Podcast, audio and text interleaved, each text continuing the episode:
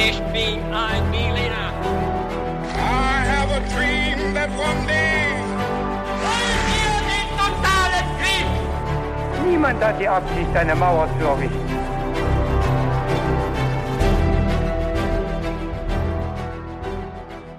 Hi und willkommen bei His2Go, dem Geschichtspodcast zum Mitnehmen. Mit uns, Viktor. Und David. Hier bei His2Go überrascht immer einer alle zehn Tage den jeweils anderen und natürlich auch euch an dem Empfangsgerät mit einer neuen Geschichte. Wir nähern uns dabei dem Thema immer mit ein paar kniffligen Fragen zum Mitraten. Und ich freue mich jetzt darauf zu erfahren, worum es heute in der Geschichte geht. Vorher aber noch eine Frage an dich, David. Was trinkst du denn zum Podcast? Ja, ich habe mir heute eine Melange gemacht, also 50% Kakao, 50% Milchkaffee. Äh, und bei dir? Bei mir gibt's heute einen Tee, und zwar orientalische Minze, mein Lieblingstee. Was für ein Zufall, Viktor. Denn äh, das ist gar nicht so weit am Thema vorbei, das wir heute haben. Heute geht's nämlich ins Mittelalter und zu einer Oh. Geschichte, die manche von uns vielleicht sehr gut aus der Popkultur kennen, aus Büchern, Filmen und Videospielen.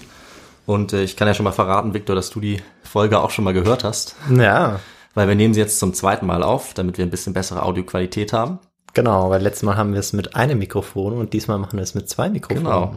Ähm, dabei gibt's jetzt auch wie immer ein paar Fragen zum Mitraten, um ins Thema reinzukommen. Und die sind ja dann für die Zuhörerinnen und Zuhörer trotzdem neu, ne? auch wenn Victor du vielleicht es dann etwas einfacher hast, aber kannst Aber für mich sind die Fragen auch neu. die erste Fragen sind trotzdem neu. Genau. Ähm, und wir fangen jetzt einfach mal gleich an. Konrad von Montferrat, der König von Jerusalem, war 1192 auf dem Weg, um bei seinem Freund zu essen. Auf diesem Weg näherten sich ihm zwei Männer, die aussahen wie Mönche. Und äh, als sie sich ihm und seiner Leibwache dann genähert haben, wurden sie immer schneller, stürzten sich auf ihn und töteten ihn mit ein paar Dolchstichen. Und ich glaube, Victor, du weißt schon, was das für Männer gewesen sein könnten, oder? Ja, ich glaube es zu wissen. Dann sag mal. Das waren die Assassinen. Genau richtig, das waren die berüchtigten Assassinen. Und bevor wir mit diesem Thema durchstarten, um das es heute nämlich gehen wird, habe ich noch zwei weitere Fragen für dich. Ja. Und zwar sind das Multiple-Choice-Fragen. Die erste ist, wie führten denn diese Assassinen ihre Attentate durch? A. Sie konsumierten vorher große Mengen Haschisch und andere Drogen, wurden dadurch völlig furchtlos und kaum aufzuhalten und ermordeten ihre Opfer auf offener Straße. B. Sie machten sich mit dem Opfer bekannt, blieben in der Nähe, bis sie es dann in aller Öffentlichkeit erdolchten. Oder C. Sie waren Meister der Tarnung und erledigten ihre Opfer heimlich, ohne dass jemand etwas davon mitbekam. Äh, also eigentlich sollte ich es ja jetzt wissen. Ja. Äh, zu A hatte ich, äh, glaube ich, schon mal was gehört. Mhm. Deshalb tippe ich mal auf A. Okay. Wir werden nachher noch die Antwort rausfinden. Ja. Aber jetzt noch die letzte Frage. Wer genau waren die Assassinen eigentlich? Waren sie A, eine religiöse Sekte, die einen eigenen Staat hatte und die Attentate benutzt hat, um sich selbst Vorteile zu verschaffen? Waren sie B, Auftragsmörder, die man an vielen Orten gegen Geld anwerben konnte, um Feinde gezielt ausschalten zu lassen? Oder C, eine Erfindung der Zeitgenossen, die mythische Figuren schufen, um Morde zu verschleiern, die sie eigentlich selbst angeordnet hatten? Äh, ich glaube, es war A. B hatte ich letztes Mal, also war, glaube ich, meine Idee oder meine erste ähm, Intuition gewesen, dass es tatsächlich Ja. Auftragskiller waren. Könnte man auch denken. Genau. Und deshalb glaube ich, dass es A war, aber da, selbst da bin ich mir nicht mehr sicher. Doch, du hast es richtig in Erinnerung. Okay. Und wir werden gleich noch mehr dazu erfahren. Sehr gut. Und zwar werden wir jetzt erst erfahren, wie die Assassinen denn entstanden sind. Dann rede ich noch über ihre Entwicklung und dann erfahren wir auch, wie sie die Attentate genau ausgeführt haben und warum. Ja. Und wie es heute denn eigentlich mit ihnen aussieht, was aus ihnen geworden ist. Ja, David, vor zwei Tagen war ich auf einem ziemlich wilden Geburtstag und zum Glück gab es daneben so einer orangenen Alkohol-Mischgetränk-Bowl, könnte man sagen, noch alkoholfreie Getränke.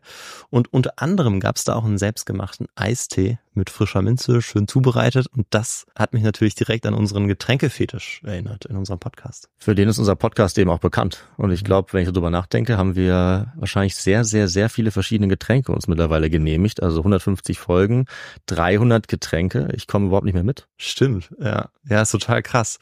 Und mich würde ja schon mal interessieren, was wir so am häufigsten getrunken haben. Aber na, in letzter Zeit bin ich ja viel mit meinem Rennrad auch unterwegs, wie du ja weißt, an meinem Vintage-Ding.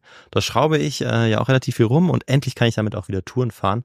Und bei der ersten Tour, da hatte ich nur Wasser dabei und irgendwie war ich gegen Ende ziemlich platt, also wirklich, also meine Beine waren dann so schwer.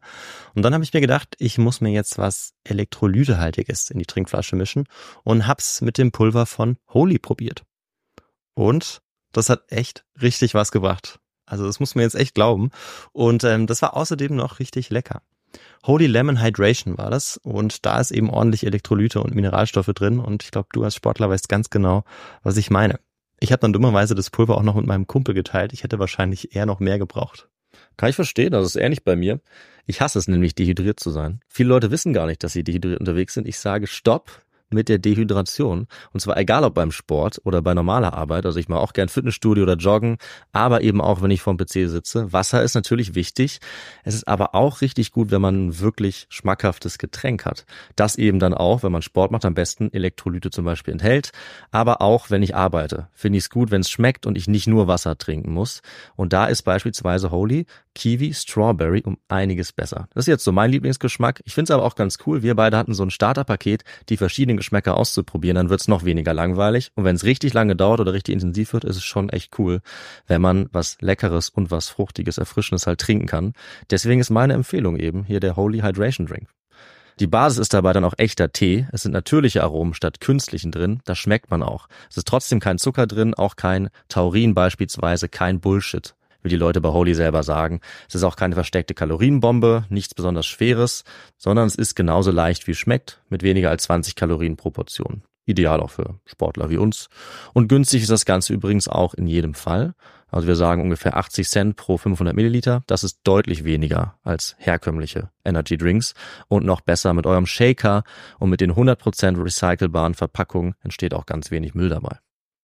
Ja, also probiert es unbedingt aus und das Starter-Set, das wir auch beide schon sehr gut kennen und sehr empfehlen müssen. Das heißt Starter-Set Deluxe und ist wirklich der perfekte Einstieg und dafür bekommt ihr mit uns fünf Euro Rabatt. Also anstatt 49,99 Euro kosten euch 43 Holy Drinks inklusive Shaker gerade einmal 44,99 Euro. Dafür braucht ihr den Code HIS2GO5. Also in unseren Shownotes findet ihr den Link dazu und dann gebt ihr einfach, wie gesagt, HIS2GO 5 ein. Alles zusammen und dann bekommt ihr diesen Rabatt.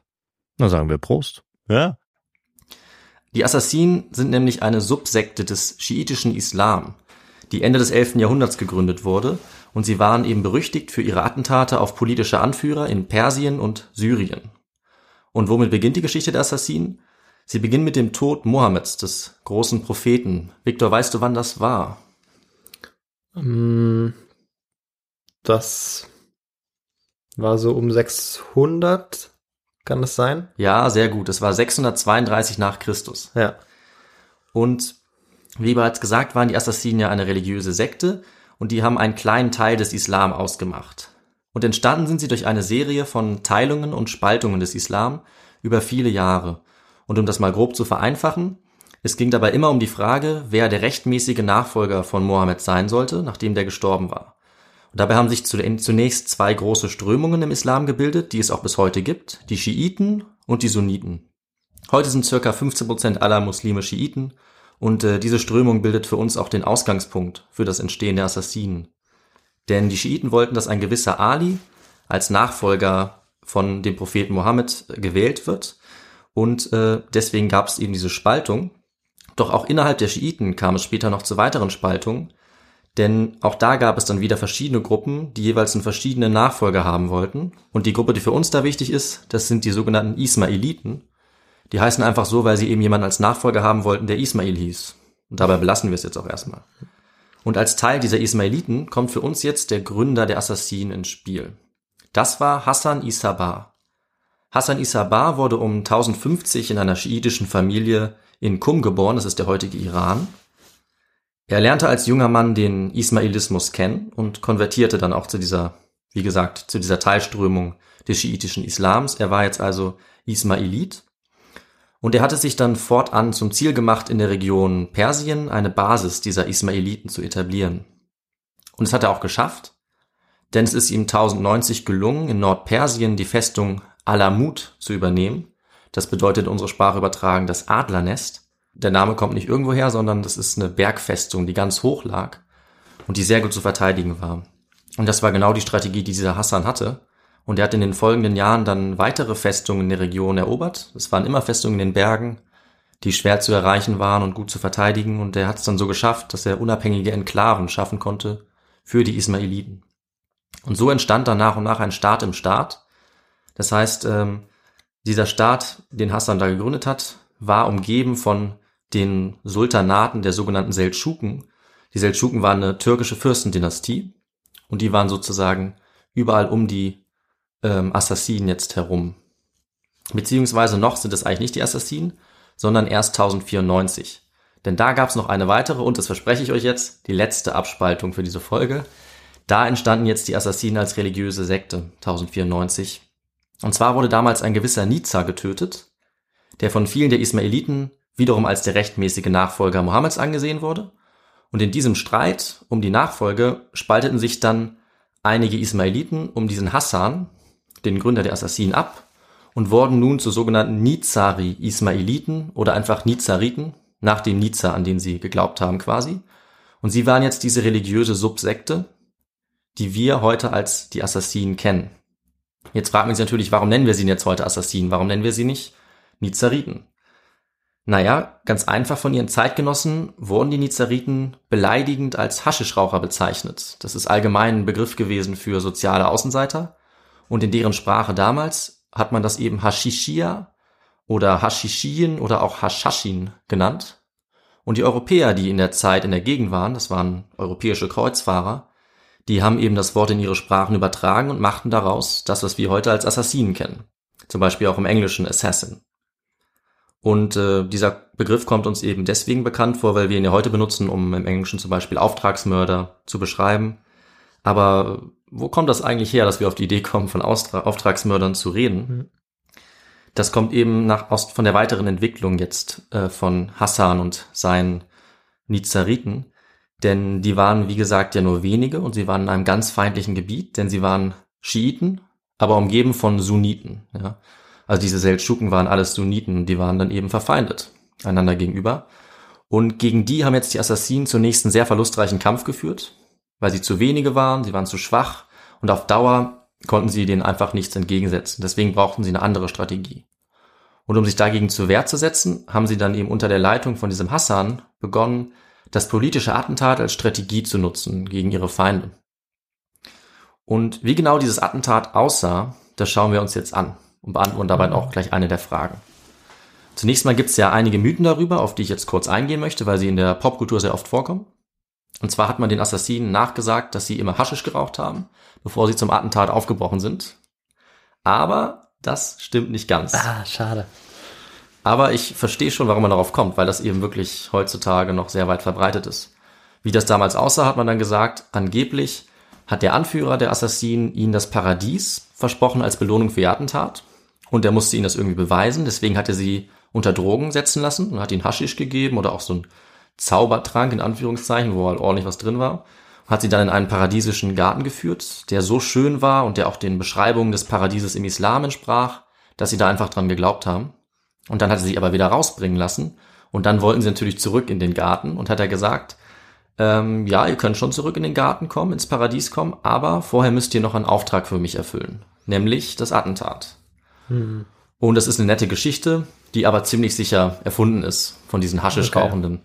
Assassinen und sie wurde uns unter anderem von Marco Polo nach Europa gebracht. Aha. Das ist also ein bisschen seine Schuld, dass wir das heute immer noch denken. Vielleicht hat er ja doch recht gehabt. Man kann es natürlich nicht zu 100% ausschließen. Ja. Aber man muss ich sagen. nur meine Antwort zu retten, aber ich glaube, es ist hoffnungslos. Ich fürchte schon, weil man muss sagen, ähm, die, die christlichen äh, Autoren, die das damals überliefert haben, die haben da schon hin und wieder dran geglaubt, aber auch bei allen äh, muslimischen Autoren sieht man, dass das dann ja. nirgendwo erwähnt wird, weil für die klar war, dass das einfach ein, sagen wir mal, im besten Fall ein Missverständnis war durch diese, diesen Begriff für Außen, Außenseiter und im schlechtesten Fall eben einfach eine Verunglimpfung. Ja, klar. Ähm, ebenso erfunden ist zum Beispiel die Geschichte, dass die Assassinen, um zu zeigen, dass sie für ihren Anführer in den Tod gehen, einfach mal von der Mauer ihrer Bergfestung runtergesprungen und gestorben sind. Einfach so, um zu zeigen, wie loyal sie sind. Und da fragen wir uns natürlich jetzt, wie sah es denn dann in Wirklichkeit aus, soweit man das sagen kann. Also wie lief so ein Attentat wahrscheinlich ab? Dafür haben zunächst die Anführer der Assassinen die Männer für ihre Aufträge gut ausgewählt. Wahrscheinlich mussten die sich erstmal bewähren und wurden dann speziell ausgebildet. Dem Anführer war dabei die absolute Treue und Ergebenheit seiner Gefolgsleute sicher und die sind für ihn wirklich in den Tod gegangen. Das war schon wichtig. Bei den Auftra Aufträgen selber galt dann natürlich die strengste Geheimhaltung. Und der Ablauf von so einem Attentat war dann so, das war ein langer Zeitraum der Vorbereitung. Ähm, der oder die Attentäter erschließt sich zunächst meistens das Vertrauen des Opfers und infiltrierte dessen Umgebung sorgfältig. Also das konnte schon mal heißen, dass man ein Jahr lang zum Beispiel als Mönch in der Umgebung des Opfers lebte und es kennenlernte, wie wir es am Anfang gehört haben. Man wirkte dann vertraut und wusste, wann das Opfer wo war, wie viele Wachen das Opfer hatte, wo die Wachen sich aufgehalten haben. Und irgendwann war es dann soweit, die richtige Gelegenheit kam und die Mordaktion hat dann begonnen. Und die Attentäter mussten dabei eben völlig furchtlos sein. Sie mussten den eigenen Tod in Kauf nehmen und deswegen hat man sie damals auch als Opfergänger bezeichnet oder Fidai, weil sie eben bereitwillig in den Tod gingen. Und zwar deswegen, weil die Attentäter meistens ihre Tat nicht überlebt haben. Ja. Das war damals so, sondern weil sie am helllichen Tag zugeschlagen haben, weil sie unter vielen Menschen zugeschlagen haben, wurden sie meistens von den Wachen getötet und gefangen genommen. Das war also weniger so eine irgendwie Spionage oder schleichende geheime mhm. Aktion, mhm. völlig unbemerkt, sondern nee, die sind tatsächlich dahin gegangen. Die Leute haben vielleicht nichts Böses geahnt und dann haben sie sozusagen auf offener Straße erstochen. Okay. Was natürlich eine dementsprechende Wirkung dann auch hat auf ja. alle Leute, die das sehen. Also das ist schon ja, furchterregend, kann man ja, sagen. Und erklärt auch bewusst dann. Völlig bewusst und ähm, erklärt eben Teil des Mythos, hm. wenn man sowas macht. Und ähm, jetzt sage ich noch, auf wen sie denn Attentate verübt haben. Äh, da könnte man jetzt denken, dass sie zum Beispiel nur Christen angegriffen haben, weil sie Muslime sind, aber das war in der Tat gar nicht so, sondern die Zugehörigkeit der Opfer war nicht wichtig für die Assassinen, sondern es ging einfach darum, solche Männer auszuschalten, die der Machtpolitik der Assassinen oder Nizariten im Weg gestanden haben und durch ja. deren Tod sie Vorteile für sich ja. selber erlangen konnten. Deswegen haben sie Christen ausgeschaltet, sie haben sunnitische Muslime ermordet, ebenso wie auch andere schiitische Muslime. Hm, je nachdem, okay. was ihnen sozusagen genützt hat. Ja. Äh, so war das zum Beispiel bei der bekannten Ermordung von Nizam al-Mulk. Der war 1092 unterwegs in seiner Sänfte, als ein verkleideter Attentäter an ihn herangetreten ist und ihn mit dem Dolch erstochen hat. Und der Al-Mulk war ähm, Großvisier der türkischen Seldschuken und der wichtigste Mann in diesem Reich damals. Und nach dessen Tod äh, ging es dann mit den Seldschuken auch bergab. Und sowas konnten die Assassinen dann eben gut nutzen, um ihre Macht auszuweiten. Ja. Also ganz strategisch, politisch geplant dieser Mord, sodass ja. sie dann daraus Nutzen ziehen konnten. Und jetzt, wo wir gehört haben, wie es also mit so einem Mord damals vonstatten ging, schauen wir uns an, wie es jetzt mit der Geschichte der Assassinen weiterging. Denn der Gründer der Assassinen, Hassan Isabar, der stirbt 1124. Okay. Und es war jetzt erstmal schwierig mit seiner Nachfolge, weil er hatte seine beiden Söhne leider hinrichten lassen. Oh, das ist natürlich schlecht. Ja, weißt du, warum er die hat hinrichten lassen, Victor? Ähm, na, ich, ich weiß es nicht mehr. Ich glaube, es war, es war keine Lappalie, aber äh, es war eine relativ harte Bestrafung. Ja, aus unserer Sicht könnte man vielleicht sogar von Lappalie sprechen, zumindest bei dem einen, der hatte nämlich einfach nur Wein getrunken. Oh, okay. Und das ging damals eben nicht. Und ja. ja. deswegen musste er sterben. Okay, doch, dann war das so. Und beim anderen weiß ich es aber nicht mehr. Der andere hatte tatsächlich ein Sektenmitglied ermordet. Also da war der Grund vielleicht schon triftig, okay. kann man sagen. Okay, dann war es wirklich bei dem einen, dass man ja sagen könnte, das war eine Lappalie. Aber ich dann konnte schon. er natürlich keine Dynastie aufbauen. Richtig. Und ähm, deswegen musste er seinen Hauptmann als Nachfolger einsetzen. Mhm. Und äh, nachdem er das gemacht hat, wurde die Führung dann aber weiter vererbt. Und okay. die Dynastie war sozusagen erstmal gesichert. Und was danach passiert ist, kann man grob historisch in drei Phasen einteilen. Da gibt's einmal die Phase der Etablierung und Konsolidierung, wo die Assassinen zu einer unabhängigen Macht werden in diesem Bereich. Ja. Von der haben wir im Prinzip gerade gehört. Die ist 1090 bis 1162.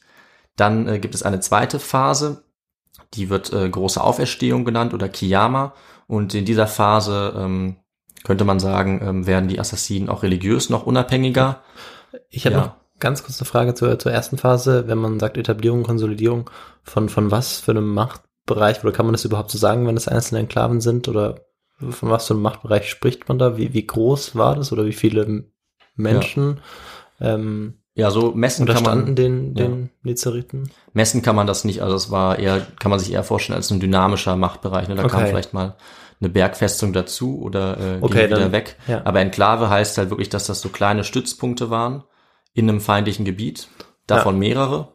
Und somit waren die halt, äh, konnten sie schon relativ autonom re regieren, aber das war immer noch also, verglichen mit anderen Reichen, ja. war es ein kleiner Machtbereich innerhalb Klar. von vielen. Also das hatte auch Bestand. Also es war jetzt eigentlich auch die Frage, also ob diese Etablierung, Konsolidierung zur Folge hatte, dass man diese einzelnen Enklaven zusammenschließen konnte, aber das war nicht der Fall. Also es blieb bei diesen Enklaven, bei dieser. Ja, bei dieser, genau. Ja, also okay. etwas zusammengeschlossen, schon durch Eroberung in den Gebieten. Ja. Aber was man jetzt nicht äh, annehmen kann, ist, dass sie jetzt ein eigenes Königreich oder so ein Genau, richtiges genau. Imperium errichten Ja. konnten. So groß sind sie nie geworden. Ähm, auch nicht in der zweiten Phase, eben dieser großen Auferstehung. Da konnten sie religiös ein bisschen ähm, autonom werden und haben eben ihren eigenen Imam auch aufgestellt, einen eigenen Vertreter Mohammeds und sich auch in der Zeit äh, versucht, den Sunniten anzunähern. Allerdings ist ihnen das nicht so ganz gelungen. Sie hatten in dieser Zeit auch regelmäßig äh, kriegerische Auseinandersetzungen. Und was aber auch in diese Zeiten fällt, ist noch eine äh, weitere Etablierung der Assassinen in einem anderen Gebiet. Denn bisher haben wir ja von Persien geredet. Aber nachdem sich die Assassinen eben als unabhängige Macht in Persien etabliert hatten ähm, und sie es geschafft hatten, sie sich, äh, sich gegen ihre Gegner zu behaupten, also zum Beispiel diese Seldschuken aus Bagdad, konnten sie auch in Syrien noch eine weitere sichere Basis errichten. Das war anfangs zwar sehr schwer, aber sie haben es dann auf dieselbe Weise geschafft, wie das auch der Hassan vorher geschafft hatte. Also sie haben Bergfestungen erobert und aufgekauft und hatten sich dann ab 1150 auch in Syrien sicher etabliert. Okay. Sie hatten auch dort regelmäßig kriegerische Auseinandersetzungen mit den sunnitischen Nachbarn, wieder auch mit anderen schiitischen und mit christlichen Nachbarn, also den Kreuzfahrern in der Region. Und ihr erstes wichtiges Attentat dort war 1150 die Ermordung des Kreuzfahrers Raimund von Tripolis. Ich erinnere Und- mich an den Namen. Ja, Ja. das ist gut. Vielleicht erinnerst du dich auch an die zentrale Figur der Assassinen in Syrien und gleichzeitig die bekannteste Figur überhaupt. Weißt du noch, also der Assassin, weißt du noch, welche Figur das war? Ähm, wenn es die Figur, wenn es diese alte vom Berge ist. Genau, völlig richtig. Es ist der Alte vom Berg. Ja. Der richtige Name lautet Rashid al-Din Sinan ibn Salman ibn Muhammad. Und von den Christen bekam er eben seinen bekannten Spitznamen oder berüchtigten Spitznamen der Alte vom Berg. Dieser Alte hat unabhängig von den persischen Assassinen regiert und er war besonders berüchtigt für seine politischen Attentate, die er angeordnet hat. Und besonders über ihn wurden diese Geschichten von den Attentätern erzählt, die unter Drogen ihm blind gefolgt sind, für ihn in den Tod gesprungen sind und für die er angeblich fast so eine Art Gott war. Und mit am wirkungsmächtigsten unter seinen Attentaten waren die auf den sunnitischen Herrscher Saladin 1174 und 76. Und der Saladin, eine ganz historische, wichtige historische Person, hat beide Male nur knapp überlebt. Und da gibt's auch eine kleine Legende dazu. Oh. Und zwar ist er angeblich äh, einmal aufgewacht des Nachts oder des Morgens, hat gemerkt, dass sich ein Assassine völlig unerkannt an den Wachen vorbei in sein Zelt geschlichen hatte, einen vergifteten Dolch neben ihn gelegt hat und dann einfach wieder verschwunden ist. Und das war angeblich ein so großer Schock für Saladin, dass er dann für, das Rest, für den Rest seines Lebens völlig paranoid war und die Assassinen dann natürlich auch sehr respektiert hat. Ja. Und das ist eben so ein bisschen was, was ich auch in die ersten Fragen so reingestreut habe, dieses Geheimnisvolle. Ja. Aber ich habe ja schon erwähnt, wahrscheinlich war das eher selten, sondern die haben tatsächlich eher in voller Offenheit Voller Offenheit. in aller Öffentlichkeit zugeschlagen. Ja. Und ähm, das vielleicht wichtigste Attentat war allerdings an einem Christen. Und zwar war das 1192, als es diesem Alten vom Berg gelungen ist, seine Assassinen den König von Jerusalem ermorden zu lassen. Das war Konrad von Montferrat. Und sein Tod ähm, war sehr empfindlich für die Armeen des Dritten Kreuzzuges. Die wurden hart getroffen, weil die eben zu der Zeit einen wichtigen Befehlshaber verloren haben. Das heißt also, wir sehen, dass der Alte vom Berg in Syrien jetzt in diesem Beispiel ähm, Erfolgreich Einfluss, agiert er erfolgreich agiert hat und schon Einfluss nehmen konnte ähm, auf die Politik der, der Zeitgenossen mit diesen Attentaten. Ja, klar. Und jetzt schauen wir uns an, was passierte weiter mit den Assassinen. Also zwischendurch sind die schon mal ein bisschen durchgedreht, haben das Ende der Welt ausgerufen. Ähm, wie ich bereits gesagt hatte, sie haben ihr Oberhaupt zum einzigen Imam und rechtmäßigen Nachfolger Mohammeds erklärt und ähm, konnten aber letzten Endes eine Sache nicht aufhalten, nämlich ihren Untergang. Hm. Und Victor, hast du eine Idee, was der Untergang der Assassinen genau war? Also wer, wer das war? Das könnten die Mongolen gewesen sein. Sehr gut. Das waren tatsächlich nicht die Sunniten oder die Christen, sondern es waren die Mongolen. Unter Kublai Khan, kann das sein? Das ist nicht ganz richtig. Aber du bist schon in der richtigen Richtung. Jedenfalls sind die 1256 in Persien eingefallen und hatten gleich vor, die Nizariten oder Assassinen zu zerstören. Ähm, die Assassinen haben sich dann ergeben, haben alle Festungen übergeben und der letzte Anführer der Assassinen, der hieß Kurscha, der ging zum Großkhan der Mongole und der hieß zu der Zeit nicht Kublai Khan, aber Mönke Khan. Hm. Das war ein Enkel vom berühmten Genghis Khan. Ja. Leider wollte aber der Mönke Khan jetzt den Anführer der Assassinen nicht sprechen und als der dann auf der Rückreise war, wurde er von seinen mongolischen Wachen dann ermordet. Oh. Und mit diesem, ja, etwas bitteren Kapitel aus der Sicht der Nizariten und Assassinen endet dann auch ihre Rolle als selbstständige Macht. In Syrien konnten sie sich zwar noch ein bisschen länger halten als in Persien, aber das war tatsächlich politisch gesehen ihr Untergang. Ja. Also ab da waren sie nie wieder politisch selbstständig. Ähm, und bevor wir jetzt aber zu ihrer Rolle bis heute kommen, ein kleines Kapitel noch über ihre Rezeption. Ja. Also wir haben ja jetzt schon gehört, die Assassinen oder eben die Nizariten als religiöse Sekte waren immer in die Politik ihrer Nachbarn involviert. Und das hat eben auch ihre Rezeption bis heute beeinflusst. Und äh, wie die aussieht, das schauen wir uns jetzt kurz an. Also bei den ersten Begegnungen zwischen Assassinen und christlichen Kreuzfahrern waren die Christen vor allem an vorteilhaften Bündnissen interessiert. Und deswegen haben sie in ihren Berichten über die Assassinen die auch positiv dargestellt. Sie wollten sich quasi so ein bisschen einschleimen, könnte man sagen. Ja. Und auch zeigen, warum es für die von Vorteil war, mit den Assassinen gemeinsame Sache zu machen. Aber nachdem dann Jerusalem wieder an Saladin gefallen ist, das war 1187, wurde dann auch die Rezeption wieder anders, besonders nachdem auch der eben erwähnte Konrad von Montferrat ermordet wurde. Ja. Da hat sich die Darstellung dann bei den christlichen Autoren äh, relativ scharf geändert. Und ab jetzt wurden die Assassinen dann mehr und mehr exotisiert. Ganz besonders, nachdem sie eben ihre Unabhängigkeit verloren hatten, 1256 an die Mongolen. Und sie wurden dann in den Darstellungen immer mehr zu ja, mythischen Figuren, sozusagen zu exotischen Wundern des Orients. Und das ist so ein bisschen das, wofür wir sie auch heute noch betrachten Ja. oder sehen. Also geheimnisvolle Auftragsmörder. Und äh, als, als diese Auftragsmörder sind sie auch in unseren Sprachgebrauch eingegangen, eben als der Assassin im, im Englischen oder auch im Französischen. Und dabei waren sie in Wirklichkeit äh, ab kurz nach ihrem politischen Untergang eigentlich nichts weiter als eine religiöse Strömung des Islam. So eine Unterströmung. Ja. Aber das wurde in der Rezeption eben eher reduziert auf diese geheimnisvolle Attentäterrolle. Und in dieser Rolle kam sie dann auch vor in Reiseliteratur damals, in Liedern, romantische Literatur, in Dichtungen und bis heute eben in Büchern, Filmen und auch Videospielen, wie zum Beispiel das sehr bekannte Assassin's Creed. Da gibt's auch einen Film von. Und äh, stattdessen ging es dann eben nur noch um Entertainment und nicht wie vorher in der Literatur ganz am Anfang der Zeitgenossen um politische Gründe, aus denen man über sie berichtet hat. Und äh, ich finde allgemein ist diese Rezeptionsgeschichte der Assassinen eigentlich ein gutes Beispiel, um zu sehen, dass Geschichte an sich einen stark narrativen Charakter hat. Das heißt also, dass die Geschichte, die wir heute lesen oder hören, von jemandem konstruiert wurde und äh, von bestimmten Leuten konstruiert wurde, die bestimmte Interessen haben und die das hoffentlich gut recherchiert Ja. haben oder eben auch nicht. Und dass sich Geschichte auch lange, oder dass Geschichte eigentlich, kann man sagen, fast immer wert. Also, dass es nicht unbedingt die Wahrheit ist, aber dass Geschichte, obwohl ja im 12., 13. Jahrhundert dann eigentlich ja Ende ist mit den äh, Assassinen, dass dann trotzdem noch 600, 700 Jahre lang diese Erzählungen ja weitererzählt werden und dann auch erst im wahrscheinlich im 20. Jahrhundert aufgelöst wird, was es wirklich mit den Assassinen auf sich hatte. Ja, Und das trifft ja auf ja, viele so Geschichten zu und das ist eigentlich auch spannend zu sehen, dass das ein ganz wichtiger Bestandteil ist auch ja von unserer Lebensweise oder von, von unserer Kultur auch, von der ja, Kultur des Menschen. Ja, das stimmt, das finde ich auch. Und man muss sagen, wenn jetzt nicht Leute wie der Marco Polo äh, diese Geschichte so nach Europa getragen hätten, dann gäbe es eben heute auch keinen äh, Film, der die Assassinen so mystifiziert darstellt. Ja. Was es aber heute gibt, sind im Prinzip die äh, religiösen Überbleibsel dieser Assassinen.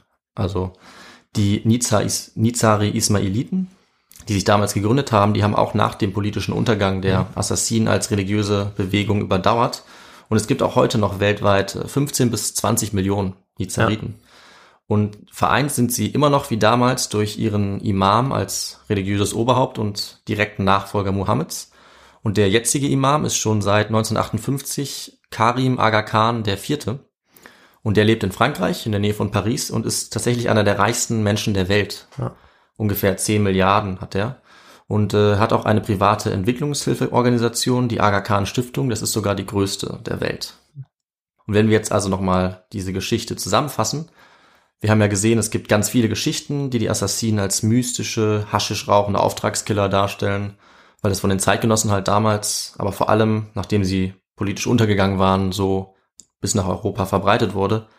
Aber wir haben gesehen, in der Realität nutzten die ismailitischen Nizariten, also die Assassinen, politische Attentate als ein Mittel, um die Politik ihrer Nachbarn zu beeinflussen. Sie waren eine religiöse Sekte des Islam, die sich einen eigenen Staat aufgebaut hat, die sich gegen ihre Nachbarn dabei immer behaupten musste.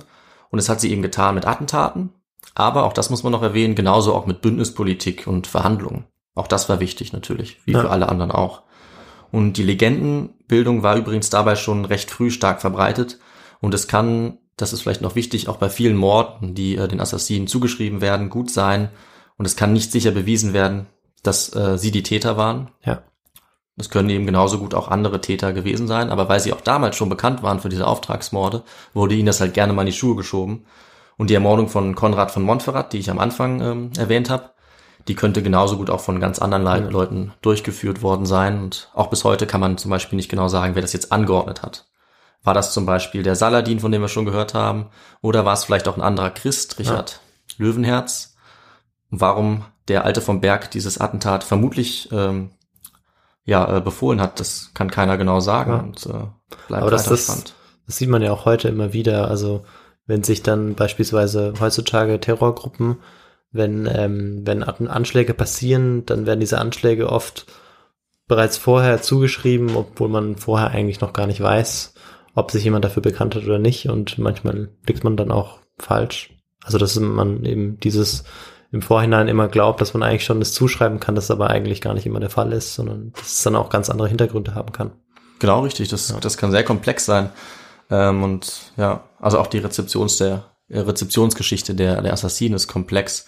Und du erwähnst ja auch gerade Terrorgruppen. Auch das ist ein interessanter Punkt, weil vor allem nach 9-11, ja, nach den Anschlägen von, von Al-Qaida haben viele Leute in, ja, viele Journalistinnen, Journalisten, auch andere Autoren, Autoren drüber nachgedacht, wo denn äh, die Ursprünge von sowas liegen können, also von islamischem Terrorismus. Und da haben sie sich auch auf den Assassinen zugewandt und ich sage jetzt mal behauptet, dass das sozusagen die Ursprünge des islamischen Terrorismus seien und dass das, dass das vergleichbar sei, jetzt Al-Qaida und die Assassinen.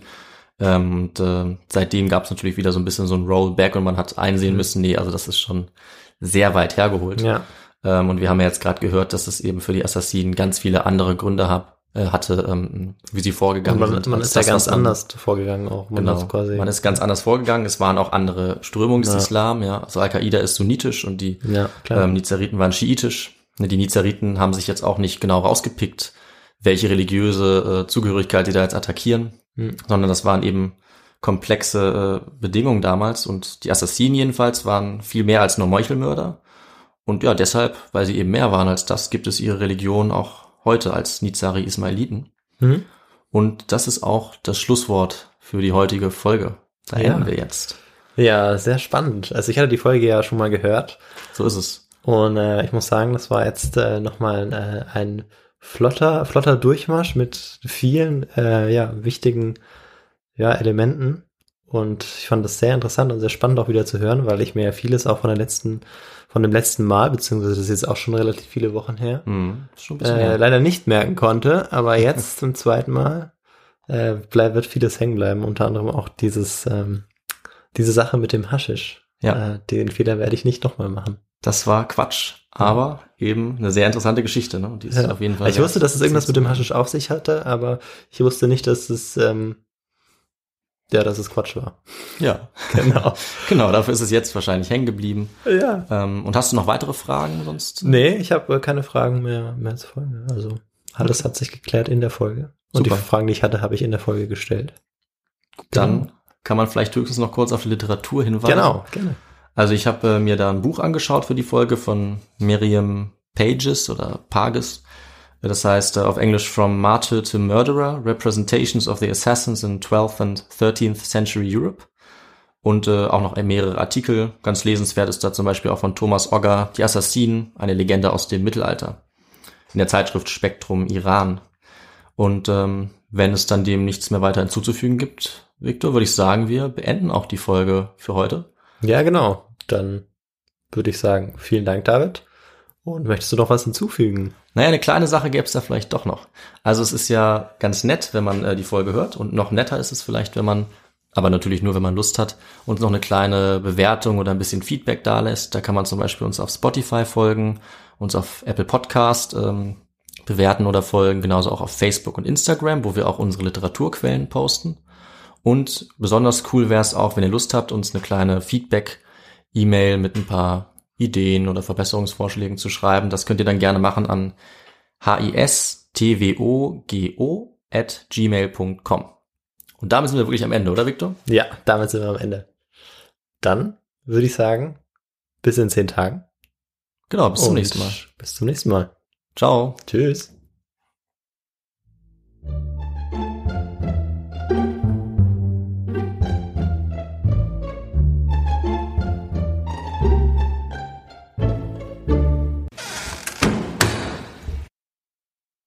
Ich trinke heute eine Fanta.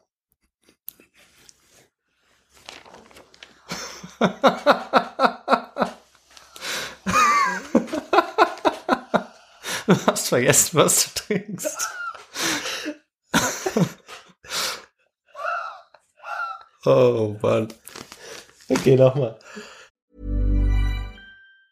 Hi, I'm Daniel, founder of Pretty Litter. Did you know cats tend to hide symptoms of sickness and pain? I learned this the hard way after losing my cat, Gingy. So I created Pretty Litter, a health monitoring litter that helps detect early signs of illness by changing colors, saving you money and potentially your cat's life. Pretty Litter is veterinarian developed, and it's the easiest way to keep tabs on your fur baby's health right at home. Go to prettylitter.com and use code ACAST for 20% off your first order and a free cat toy. Terms and conditions apply. See site for details.